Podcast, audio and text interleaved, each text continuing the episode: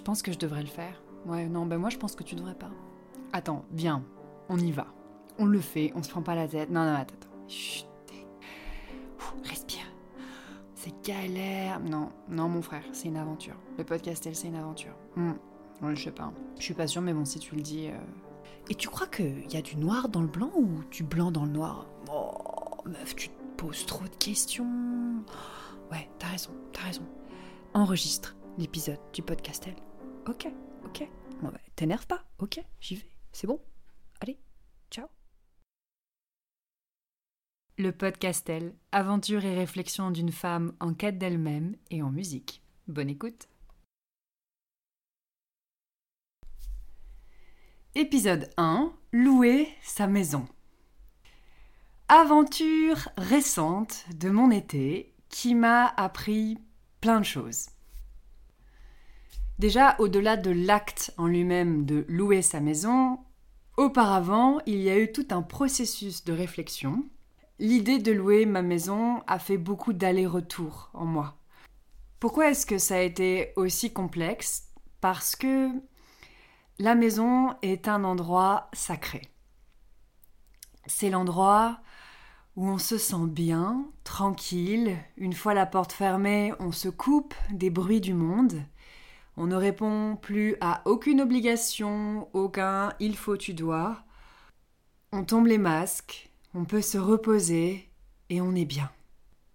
Et on a tous une conception très différente. Il y a ceux qui sont en mode shower champagne, à faire des grosses fiestas, ceux qui adorent les auberges espagnoles où il y a du justement du bruit, du monde, de la vie, du bordel, peut-être parce que ça les empêche d'être face à une solitude existentielle.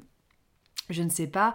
En tout cas, pour moi, la maison, c'est vrai, et c'est aussi lié à mon enfance et mon éducation. C'est un endroit plutôt fermé, très protecteur, où il est difficile d'ouvrir ses portes plus longtemps qu'un week-end ou un grand week-end prolongé à ses amis. Néanmoins, l'idée de louer m'est quand même venue en tête, pour des raisons financières, hein, basiquement financières puisque vivant euh, selon le cycle des saisons depuis quelques années, hein, depuis mon changement de vie, euh, ce qui me convient bien, c'est de travailler l'hiver, d'avoir un job qui me structure, mais par contre d'être la plus libre possible l'été, d'avoir le moins de contraintes possible. Et donc, face à ces envies, j'ai dû apprendre à gérer mon budget et mon argent en fonction de ces cycles.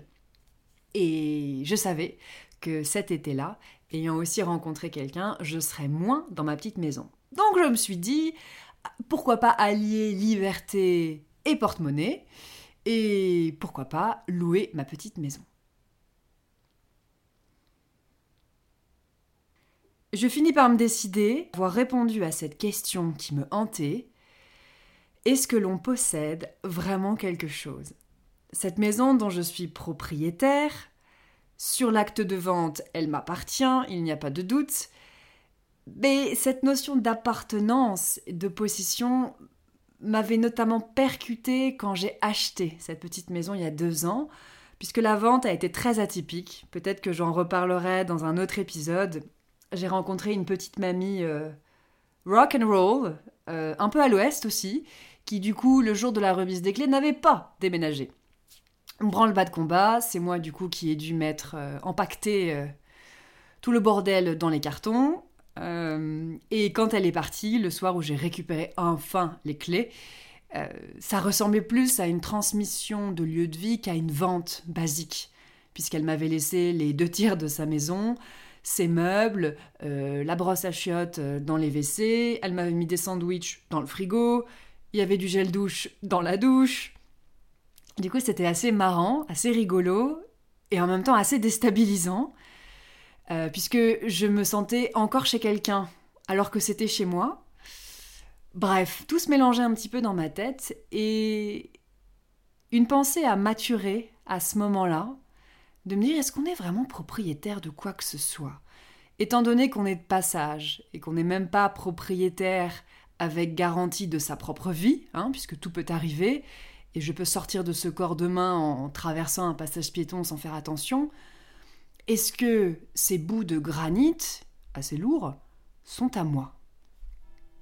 Et j'avais partagé cette euh, réflexion à une amie qui s'est décidée enfin à acheter un appartement dans le sud de la France et qui balisait. Elle ressentait beaucoup de pression, euh, elle trouvait que c'était beaucoup de responsabilité et ça l'est, ça peut l'être. Euh, il y a aussi des chiffres avec plein de zéros qui se baladent derrière, c'est impressionnant. Je pense aussi que la notion de propriété, être propriétaire, c'est un marqueur social dans l'accès à l'âge adulte. Voilà, quand on est propriétaire, on devient responsable, on a peut-être une famille, on va, on, va, on va se mettre à faire des gosses. Il y a tout un tas d'images archétypales autour de ça qui fait qu'on entre dans une ère où on se met plus facilement la presse. Et évidemment, si on achète en faisant un prêt, on a des mensualités à rembourser et ça met aussi une contrainte supplémentaire d'un point de vue financier. Et je lui avais dit, imagine qu'on n'est jamais propriétaire de rien, on est uniquement locataire avec ou sans mensualité à payer. C'est-à-dire qu'il y a plus différents scénarios. Je peux être locataire d'un appartement, d'une maison, et je paye des mensualités à un propriétaire. Donc ça, c'est la location comme on l'entend aujourd'hui. Ou je peux être locataire avec un acte de vente. Je paye des mensualités à ma banque si j'ai fait un prêt. Ou, le Graal, meilleur des scénarios, je suis locataire slash propriétaire d'un bien et j'achète cash et je n'ai, en dehors des frais liés à la gestion d'une maison, je n'ai pas d'argent à débourser tous les mois. Le fait de me dire je ne suis pas propriétaire, je suis locataire dans mon cas sans mensualité à payer, qui est un luxe ultime, m'a simplement fait redescendre un gratte-ciel de pression. En me disant je suis là aujourd'hui et peut-être ailleurs demain. Here today and gone tomorrow. C'est la fameuse réplique de Maud à Harold dans le génialissime film Harold et Maud, prononcé à un moment du film où ils sont euh, en train de se balader dans une décharge pour une soirée romantique.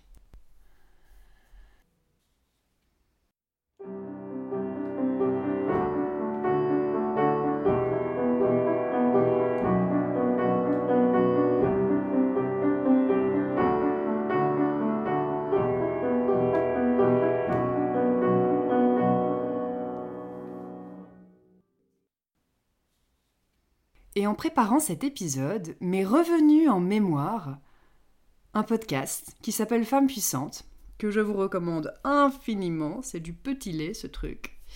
Et je me souviens de Béatrice Dalle, cette actrice française très sulfureuse, qui, contrairement à toutes les autres femmes interviewées, avait euh, proposé d'être rejointe dans un café parisien. Et donc Léa Salamé l'interviewait entre les bruits de tasses, euh, de cuillères contre les tasses. Ça donnait euh, un fond sonore euh, assez, assez sympathique. Et par curiosité, j'avais été regarder le thème de naissance, petit point astrologique, de Béatrice Dalle. Et si les informations sont justes, Béatrice Dalle a une lune dans le signe du cancer, qui est aussi un positionnement que je partage. Et c'est vrai, que le signe du cancer est traditionnellement associé à des thèmes comme la famille, pas forcément la famille enfant-parent, la famille au sens global, euh, l'enfance, les liens, la maison, je vous le donne en mille, le home, qui est un concept plus englobant chez les Anglais que le simple mot foyer. Une lune en cancer peut donner une relation assez viscérale à son endroit de vie et assez possessif. Donc cette question de possession, elle tournait dans ma tête sur un plan social, sur un plan philosophique, sur un plan astrologique. Et j'en conclus donc que la propriété est plus un concept inventé par l'homme pour se rassurer face à cette insécurité existentielle, pour répondre à ce besoin fondamental d'avoir un toit sur sa tête pour dormir, plus qu'une réalité concrète et tangible.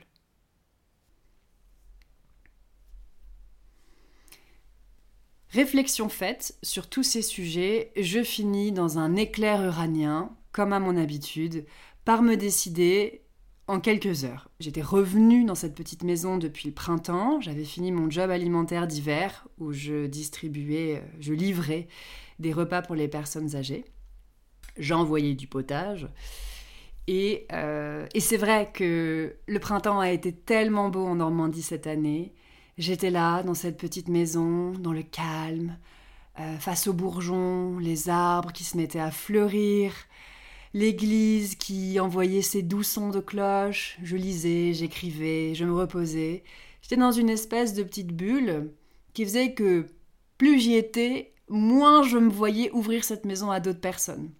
Donc ça a eu un effet bénéfique et en même temps ça a retardé la pousse de cette idée, louer cette maison, jusqu'à ce que euh, la vie me propose d'aller voir des amis. Donc je me mets à bouger. Euh, le mouvement, c'est vraiment la vie. Hein. Quand on est coincé avec ses idées, que ce soit le mouvement euh, du corps en allant faire un jogging ou, ou, le mouvement des idées si on les partage à quelqu'un d'autre, c'est assez magique. Et en revenant de mes voyages au mois de juillet, je me dis, let's do it. C'est maintenant. Partons dans cette expérience de louer sa maison. Au moment où je me décide, je repars, hein, je continue cette série de voyages de l'été et je suis censée repartir dans trois jours avec mon Georges dans un petit trip en camping-car dans le Cotentin. Trois jours pour préparer ma maison à ce qu'elle soit entièrement louable. Comment te dire que le soir je me couchais avec quelques courbatures? Ça a été un, une sacrée organisation et parfois un peu un casse-tête, parce qu'évidemment, il s'agissait de rassembler euh, mes objets personnels dans une pièce que j'étais en mesure de fermer entièrement, une petite chambre en haut. Mais au-delà des objets qui m'étaient euh, précieux, il y avait aussi une réflexion sur que laisser à disposition des personnes pour que ça ne finisse pas en emmerde. Par exemple, un bougeoir en verre tout à fait basique assez lourd. Je me dis, si jamais ça, ça tombe par terre, il n'y a plus de carrelage. Donc, ça m'a amené un peu loin, parfois, à me poser des questions sur tout un tas d'objets et à me dire, est-ce que ça, c'est potentiellement un danger? C'était intéressant pour pas trop tomber dans les scénarios euh, paranoïaques et démoniaques. Euh, j'ai aussi fait face à un constat tout à fait pratique je ne souhaitais pas utiliser mes draps et mes jeux de couette, donc euh, il fallait que j'en achète de nouveaux. Et à ce stade de ma réflexion, je suis on fire, je me dis je vais louer à bloc, je vais essayer de rentabiliser, faire attention à ce mot rentabiliser. Et donc j'imagine que je vais euh, enchaîner les départs et les arrivées, et que forcément, le temps d'enlever les draps, j'aurai pas le temps de faire de lessive et de les sécher, donc il me faut plusieurs jeux de draps. Ce qui m'amène à me prendre la tête, est-ce que j'achète neuf, est-ce que je vais dans des friperies?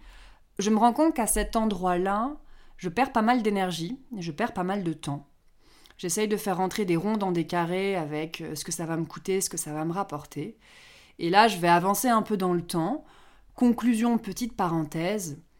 Vraiment, l'idée, c'est de voir et de faire au fur et à mesure et de ne pas trop anticiper si, comme moi, vous êtes de nature à anticiper les choses, parce que finalement, j'ai assez peu fait de départ et d'arrivée dans la même journée, et ça a été beaucoup plus simple, en fait, d'avoir quelques jours de latence entre départ et arrivée. Donc, j'ai utilisé un seul jeu de drap pour tout le monde, et ça fonctionnait très bien. Voilà, donc je je me suis dit, tiens, c'est intéressant cette notion euh, quand on met dans la balance de son esprit d'un côté la thune, tu vois, le, le, profit, la rentabilité, tout ce que je vais pouvoir faire avec cet argent qui va tomber, et de l'autre côté, une forme de tranquillité, une forme de simplicité et de lâcher prise sur, ouais, on verra, on va ajuster au fur et à mesure. Voilà, je ferme la parenthèse sur euh, la partie euh, drap, mais ça me paraissait intéressant d'en parler. Ma petite chambre du haut devient doucement mais sûrement un petit bunker. Hein. Je peine à me frayer un chemin jusqu'à mon lit entre les rouleaux de PQ, le stock de liquide vaisselle, les livres, la caisse à outils. Hein. Je, me dis, oh, ne donnons pas des idées euh, si jamais mes voyageurs euh, s'emmerdent et qu'il y en a un qui a les mains bricoleuses et qui se dit, tiens, un marteau, tiens, des vis. Non, non, non, non, non. Donc je mets tout ça en lieu sûr Et le D-Day, le jour de mon départ, tout est calé. Je mets l'annonce sur Airbnb et le Bon Coin. Je ferme ma maison et je pars en me disant Univers, est-ce que tu vas m'envoyer des voyageurs ou pas? L'expectative est totale.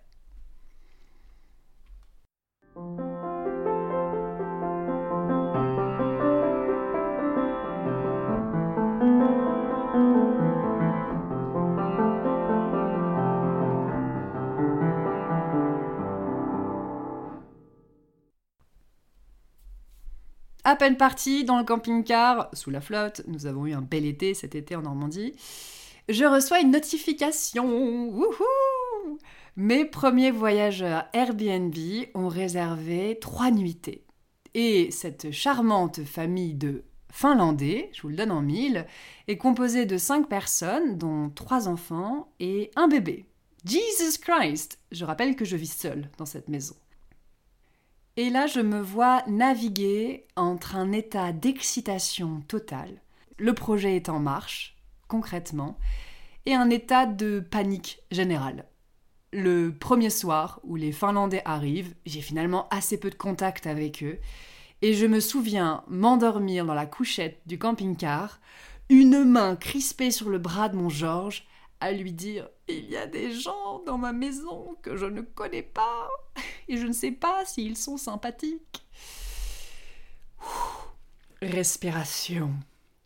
Avec du recul, je sais qu'à ce moment, la panique a été bénéfique. Elle a permis de déverrouiller un verrou bien bien verrouillé concernant cette fusion avec ma maison.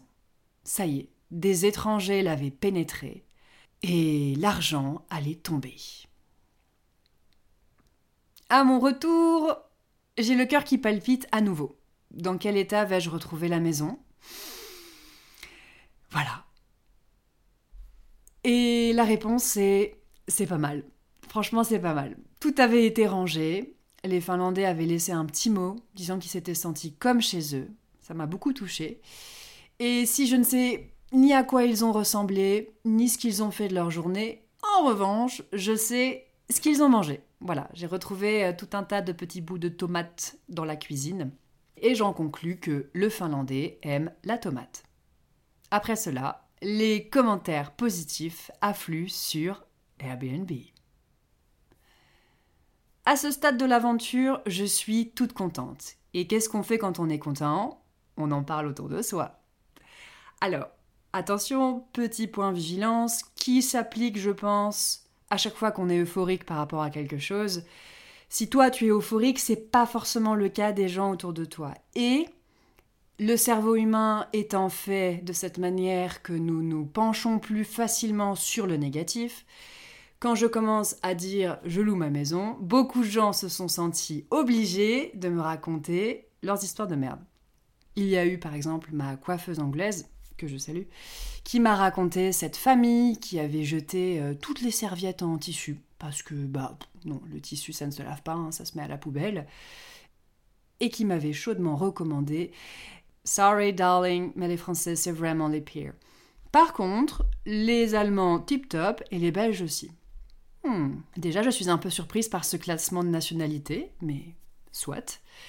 Et puis lors d'un déjeuner avec mon Georges et ses beaux-parents qui ont eu un gîte pendant très longtemps, eux aussi se sont sentis euh, la grande joie de me raconter le jour où cette famille a joué au football dans le salon. Et petit point nationalité, attention aux Belges, hein, attention, ce sont des, ce sont des. Ça tombe bien parce que je viens de recevoir une notification, un couple de Belges. À ce stade, je me dis, prends du recul. Prends du recul par rapport à ce qu'on te partage sur ces expériences. C'est vrai qu'on a tendance à retenir plus facilement ce qui se passe mal. Mais conseil à tous, si vous avez ce projet en tête ou si vous flippez parce qu'on vous a déjà raconté des horreurs, louez, faites confiance et vous verrez bien.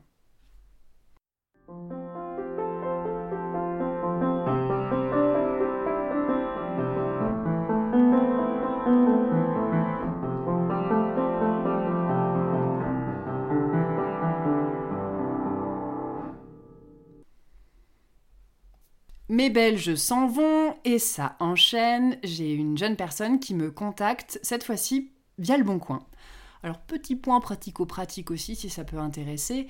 Autant sur Airbnb, tout est prévu, hein. la politique d'assurance, euh, tout est, c'est de l'assistanat pur. le prix affiché est forcément plus cher pour les voyageurs, mais c'est vraiment très bien fait. Autant sur le Bon Coin ou peut-être d'autres sites, hein, moi je n'ai fait que ces deux-là, euh, il va falloir se débrouiller tout seul concernant l'assurance. Donc il est conseillé de demander à ses locataires une attestation villégiature, le truc que personne ne fait parce que c'est super chiant, parce qu'il faut que le voyageur contacte sa banque. Alors pour 15 jours, je ne dis pas, pour deux nuitées, c'est le genre de choses qui passent à la trappe et donc une garantie en moins pour moi. Euh, ce qui m'oblige à récupérer un chèque de caution obligatoirement. Il se trouve en plus que cette personne euh, m'avait demandé euh, Est-ce que je peux ramener mon chien? Sur une annonce où il était clairement écrit Je n'accepte pas les animaux. Mais bon, elle m'a dit que son chien était super sympa, qu'il n'avait pas de poils, pas de dents et qu'il aboyait jamais. non, j'exagère. Bon, j'ai fait une entorse à mon règlement parce que je le sentais et en général, je fonctionne comme ça. Et donc, je, récupère le chèque de caution. C'est la grand-mère de cette personne qui vivait à côté qui me le ramène parce que la personne était encore sur, euh, en voyage, sur la route. Donc, note à moi-même, euh, toujours cette fameuse histoire rentabilité versus tranquillité. Et globalement, dans ma vie, j'ai plus envie de me prendre la tête comme avant. Avoir de l'argent, c'est important, mais c'est pas la priorité absolue. Donc, je me suis dit, c'est quand même plus simple sur Airbnb, un peu moins sur le bon coin. Je pense que je vais privilégier plutôt une plateforme.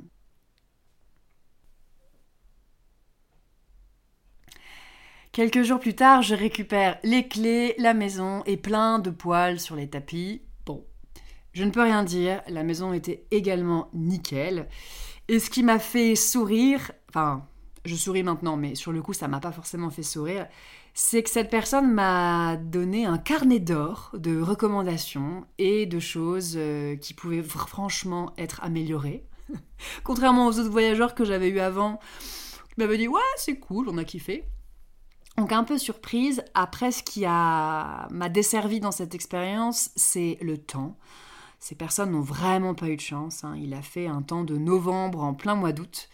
Donc effectivement, la maison était humide, euh, c'est ce qui se passe quand il pleut, hein. euh, il y a de l'humidité dans la maison. Et je cite, euh, les draps étaient un peu humides, puis dans le tiroir, les couverts étaient, n'étaient pas triés, hein. donc les couteaux étaient avec les fourchettes et, avec les cuillères à soupe. Et cette personne n'a pas non plus du tout kiffé mon canard, mon canard empaillé qui fait office de lampe. Oh, canardo Pauvre canardo qui s'est fait rejeter. Non, il faut que je précise à ce stade de l'histoire et d'ailleurs je lui ai précisé aussi à elle, mais je suis pas sûre que ça ait changé quelque chose. Canardo, c'est un cadeau de la propriétaire d'avant, et c'est un canard que cette personne a renversé en voiture, et au lieu de le laisser sur le bas-côté, elle l'a pris avec comme projet de l'empailler. Alors, c'est vraiment extrêmement bien fait, hein, c'est bluffant. J'ai un canard lampe parfaitement empaillé, hein, la queue, le bec, pas les yeux, faut pas déconner quand même. Les pattes, d'ailleurs un petit peu, un petit peu flippant la première fois qu'on voit ça. Et euh, ce canard euh, est devenu la mascotte de la maison. Je me suis prise d'amitié avec cette bestiole, qui est morte, hein, mais bon, c'est comme ça. Je trouvais que c'était une chouette deuxième vie pour lui, de trôner un petit peu sur, euh, sur les lieux comme ça. Sauf qu'on pouvait aussi avoir l'impression que soit j'aimais les animaux morts, soit j'aimais la chasse. Hein. Et comme cette personne avait un chien, âme sensible, s'abstenir hein, quand on veut venir chez moi. Et c'est vrai que mon Georges m'a dit bah ouais, je comprends qu'elle n'est pas forcément bien vécue. Et donc sur le coup, ça m'a blasé en fait tous ces retours plutôt négatifs sans que je sois fondamentalement responsable. Euh, alors oui, ok, je pourrais trier les couverts et mettre une note euh, explicative derrière le canard pour dire que non, je ne l'ai pas buté dans un champ. Mais ce dont je me suis rendu compte, c'est que je prenais ces commentaires pour moi. Si euh, la personne n'était pas satisfaite de son expérience, c'était de ma faute. Et alors là, je suis revenue à mon accord Toltec, préféré, ne jamais rien prendre personnellement. Alors si euh, à ce stade de l'écoute vous vous demandez ce que c'est que l'accord Toltec, je vous renvoie à ce petit bouquin de Don Miguel Ruiz qui s'appelle Les quatre accords Toltec, très connu dans le monde du développement personnel. On aime ou on n'aime pas. Moi, il y a quand même deux, trois idées qui m'ont été remis d'équerre. J'ai beaucoup apprécié. Et j'essaye d'appliquer dans mon quotidien, ne rien prendre personnellement. Surtout parce que j'ai aussi une lune en cancer. Ça n'aide pas, hein, au niveau de la susceptibilité et de l'émotivité intempestive. Et à ce stade, je me dis, Castel, cette maison n'est pas toi. Je ne suis pas ma maison et je ne suis pas l'expérience que je propose. C'est deux choses différentes. Encore un pas dans la diffusion. Mes derniers voyageurs viennent de la région parisienne. C'est un couple avec un enfant. Et je m'apprêtais à les accueillir. Malheureusement, paf Du retard sur les routes qui sont classées noires par bison futé. Et comme j'avais euh, installé une boîte à clés avec toujours euh, l'aide de mes voisins anglais qui sont qui sont là tout le temps dans toutes mes, dans toutes mes galères. Je, je m'en vais, je quitte la maison, euh, en espérant que cette fois-ci le temps sera plus clément, l'humidité moins humide, et qu'ils vont un peu plus kiffer leurs vacances que la personne d'avant. Et oui, il a fait beau. Il a fait beau, mais ça n'a pas empêché euh, la vie d'être euh, facétieuse, puisque ces derniers locataires ont fait partie de mon Black Karma Day. Ce qui veut dire journée de merde. Grosse journée de merde. Je suis chez mon Georges, je m'apprête à sortir faire les courses, et au moment de mettre le contact, ma voiture ne démarre pas. Fait tout à fait inhabituel, je possède. Ah, tiens, c'est drôle, je dis je possède. Ah c'est ma voiture depuis 11 ans, ma plus longue relation amoureuse, hein, stable, solide, faite de compromis, on s'entend super bien. Et elle tombe vraiment très rarement en panne. Donc là, je suis toute chafouin. Je rentre en me disant, va falloir que je gère l'assurance, le dépannage, bah, ça saoule. Et là, je reçois un SMS de ces personnes qui me demandent, est-ce que c'est normal qu'il n'y ait pas d'eau chaude? J'adore la formulation. Est-ce que c'est normal qu'il y ait de l'eau qui coule depuis le plafond? Eh bien non, Jean-Michel, ça n'est absolument pas normal. L'eau chaude est inclue dans l'expérience. Je suis pas comme euh, ces campings suisses qui font payer en plus l'eau chaude avec des jetons. Euh, donc non, ça n'est pas normal. Euh, et j'avoue que les galères sont trop rapprochées pour me permettre de, de ne pas péter une pile. Donc le lendemain, c'est branle-bas de combat, je gère le dépanneur, en même temps j'appelle mes voisins anglais, toujours eux, pour qu'ils aillent vérifier la chaudière, qu'est-ce qui se passe. J'avais quand même enlevé la clé du garage à mes locataires, puisque... ça, j'ai pas dit ça. Mais les Belges, je crois qu'ils ont eu un peu froid quand même. Hein. Comme je l'ai dit, le mois d'août a été, euh, un mois d'automne en Normandie. Et donc, euh, parce que... Il faut toujours faire attention aux traces qu'on laisse parce que j'ai retrouvé la lumière allumée dans le garage, je sais que ces personnes ont été farfouillées euh, du côté de la chaudière qui ne fonctionne pas. Hein. Ne vous acharnez pas les gars, il n'y aura pas de chauffage. Et j'ai retrouvé tous les radiateurs euh, sur 5. Comme j'avais pas laissé de feu, parce que je pensais pas que les gens auraient besoin de feu au mois d'août et que je m'étais dit, euh, comme l'histoire du bougeoir, j'avais pas forcément envie de, chercher les, emmerdes hein, avec une maison qui crame. Bref, je sais que les Belges ont eu froid. Donc je m'étais dit, pour éviter que les gens euh, aillent explorer les entrailles de ma maison, je vais garder les clés du garage avec moi. Ce qui fait que le monsieur ne pouvait pas descendre pour voir par lui-même et que mes voisins anglais, qui ont toutes les clés de ma maison, se sont retrouvés dans le garage avec d'autres voisins du village à essayer de rallumer Madame Chaudière, bah, qui s'est mis en grève. Comme ça. Ciao, bonsoir les gars, moi j'arrête de marcher. Et euh, je pense que ça a été un joyeux brouhaha de It's working Non, ça marche. Quoi? Water? Hot water? No Attends, je vérifie. What? Just I don't understand. Sorry. Hein Qu'est-ce qu'il dit? Je comprends rien. Voilà, je pense que globalement ça a dû ressembler à quelque chose comme ça. Mais, mais, mais, mais, pendant que j'étais en train d'essayer de trouver un chauffagiste un vendredi, la veille du 15 août, je me suis dit à côté, Tom Cruise dans Mission Impossible, le gars se tourne les pouces. Donc ça ne marchait pas, hein, bien sûr, je me prenais que des vents. Là, ma voisine me rappelle et me dit It's working Ils ont de l'eau chaude Hallucinant. Et au même moment, Le dépanneur arrive ben, pour, euh, pour, pour me dépanner, quoi, et pour emmener ma voiture au garage. Il met le contact, et là, ça démarre. Je me suis vraiment sentie conne. Ah, je dois quand même le dire qu'à ce moment-là, je me suis dit euh, What the hell? Alors apparemment, il s'agit d'un capteur très sensible sur la pédale d'embrayage, mais j'ai une autre théorie dont je ferai part à un autre moment sur le vivre à fond et appuyer à fond sur la pédale. Bref, je ferme la parenthèse. Conclusion, la chaudière redémarre, euh, mes locataires ont de l'eau chaude, la voiture roule, voilà. Les choses se démêlent aussi vite qu'elles se sont emmêlées, me rappelant que à chaque problème il y a une solution. Méthode Coué, se le rappeler tous les matins au lever avant le café. Tout ça a quand même mis mes nerfs à rude épreuve. Et puis heureusement, surtout, que mon locataire était le fils caché du Dalai Lama, une crème qui a pris les choses avec philosophie. Je me dis si ça avait été la personne au chien qui avait trouvé mon canard hideux, oh, ça m'aurait coûté cher cette histoire. Mais voilà, tout le monde est content et moi, je rentre chez moi.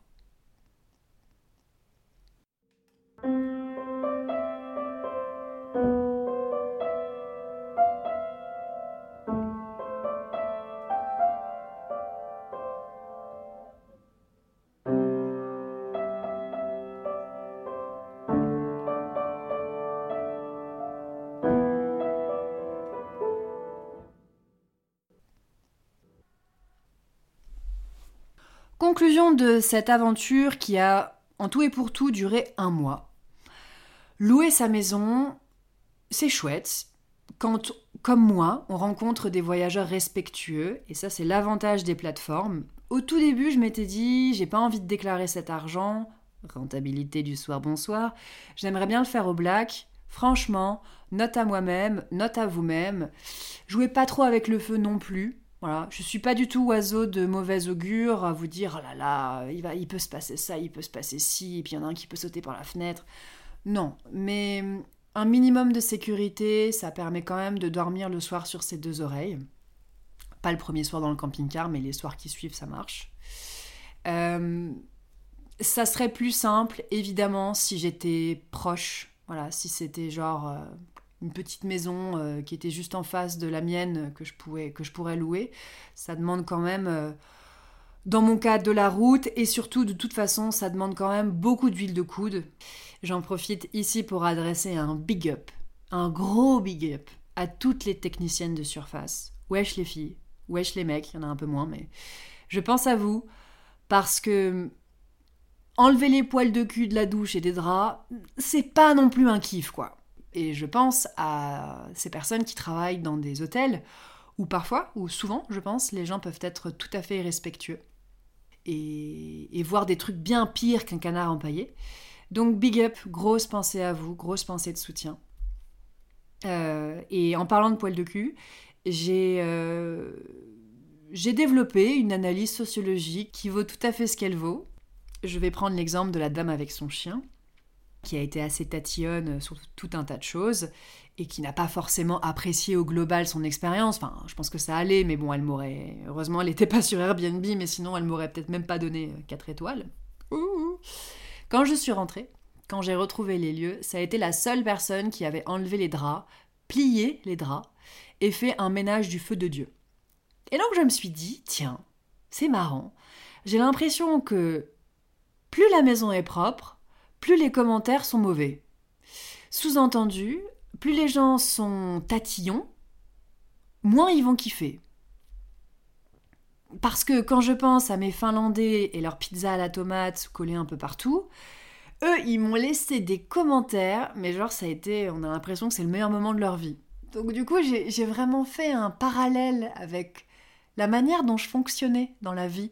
J'ai agrandi cette observation à la vie euh, au global en me disant ouais, plus on s'attache aux détails et moins on savoure, moins on profite, plus on est dans la critique. Voilà. Le détail, c'est un, sujet dont je reparlerai puisque cet été a amené son lot de réflexions sur la question du détail. C'est aussi un sujet qui fait partie de l'expérience de faire un podcast, parce que sur le moment du montage, je passe en traqueuse de détails, de bruits de bouche, de mots. Euh, là, j'en suis pas à mon premier enregistrement pour cet épisode, mais je me souviens que j'ai dit à un moment donné dans une autre version qui n'existe plus, la partie administrative. Oh et je pouvais pas changer ça, je, je, peux que couper ou ajouter, mais je peux pas modifier un mot au montage. Et ça m'écorchait les oreilles à chaque fois. Globalement, on s'en fout.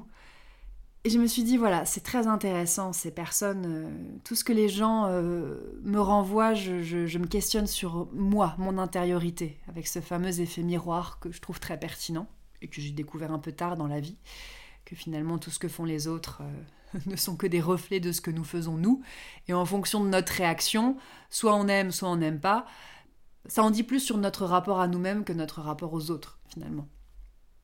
Donc je ferme la parenthèse sociologique, euh, mais euh, il faut choisir dans la vie entre les bons commentaires ou les poils de cul dans le lit. Voilà, c'est comme ça. Dernière réflexion, dernière conclusion de cette aventure, bah ça m'a fait du bien, et pas qu'au porte-monnaie. Ça m'a fait du bien dans cette histoire de diffusion du lieu.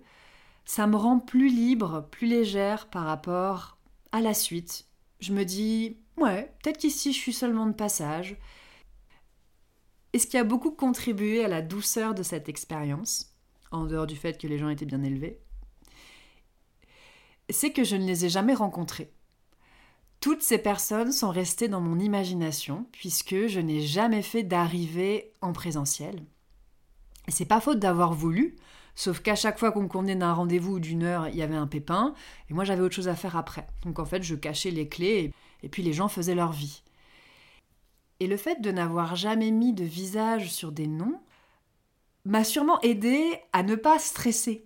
Si j'avais accueilli les Finlandais la première fois et que j'avais vu les gamins commencer à courir partout, je me serais peut-être dit oh, oh la vache, ils vont me démonter la casa. Ça va être l'angoisse. Et je crois que ce mystère agit comme une forme de protection. Ça m'a protégé d'un stress inutile, ça m'a protégé contre euh, les films qui peuvent euh, se jouer tout seuls dans ma tête. Et j'aime beaucoup cette idée du mystère qui protège, tout en étant capable de passer à l'action. Allez, bisous et au prochain épisode si vous avez apprécié cet épisode, je vous invite à laisser un commentaire, des étoiles sur la plateforme d'écoute de votre choix, à en parler autour de vous. Le bouche à oreille, c'est tellement magique. Bref, à partager. Et n'oubliez pas de vous abonner pour être notifié de la prochaine aventure. Allez, à bientôt et portez-vous bien.